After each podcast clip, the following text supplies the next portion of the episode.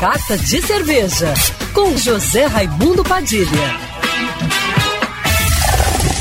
Alô, ouvintes da rádio Band News FM Rio, saudações cervejeiras. Bem-vindos ao Carta de Cerveja de hoje. Muita gente me pergunta o que é exatamente um brew pub e frequentemente confundem bar da fábrica com brew pub. Mesmo entre os cervejeiros, essa dúvida às vezes aparece, uma vez que não existe uma regra estabelecida aqui no Brasil para diferenciar entre um e outro, brewpub e bar de fábrica. A Associação dos Cervejeiros Artesanais Independentes dos Estados Unidos, a famosa Brewers Association, nos ajuda a encontrar uma definição que faz muito mais sentido. Segundo eles, é brewpub quando 75% ou mais da produção da cervejaria é consumida no local e também tem cozinha e oferece pratos para os clientes.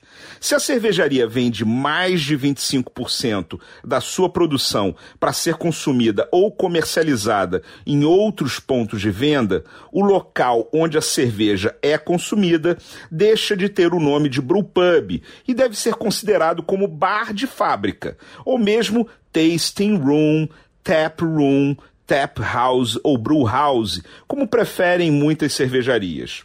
O brewpub está ganhando cada vez mais espaço no Brasil. E até um brewpub de Maringá, interior do Paraná, chegou a ser eleito cervejaria do ano no Festival Brasileiro da Cerveja em Blumenau. Aqui no Rio, temos alguns que valem a visita, como Vice-Rei e Tio Rui na Barra e Casa Camolese e Na Real, na Zona Sul.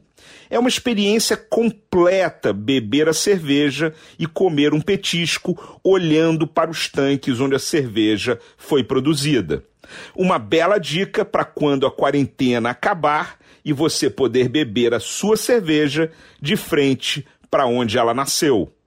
Saudações cervejeiras e para me seguir no Instagram você já sabe, arroba Padilha Sommelier.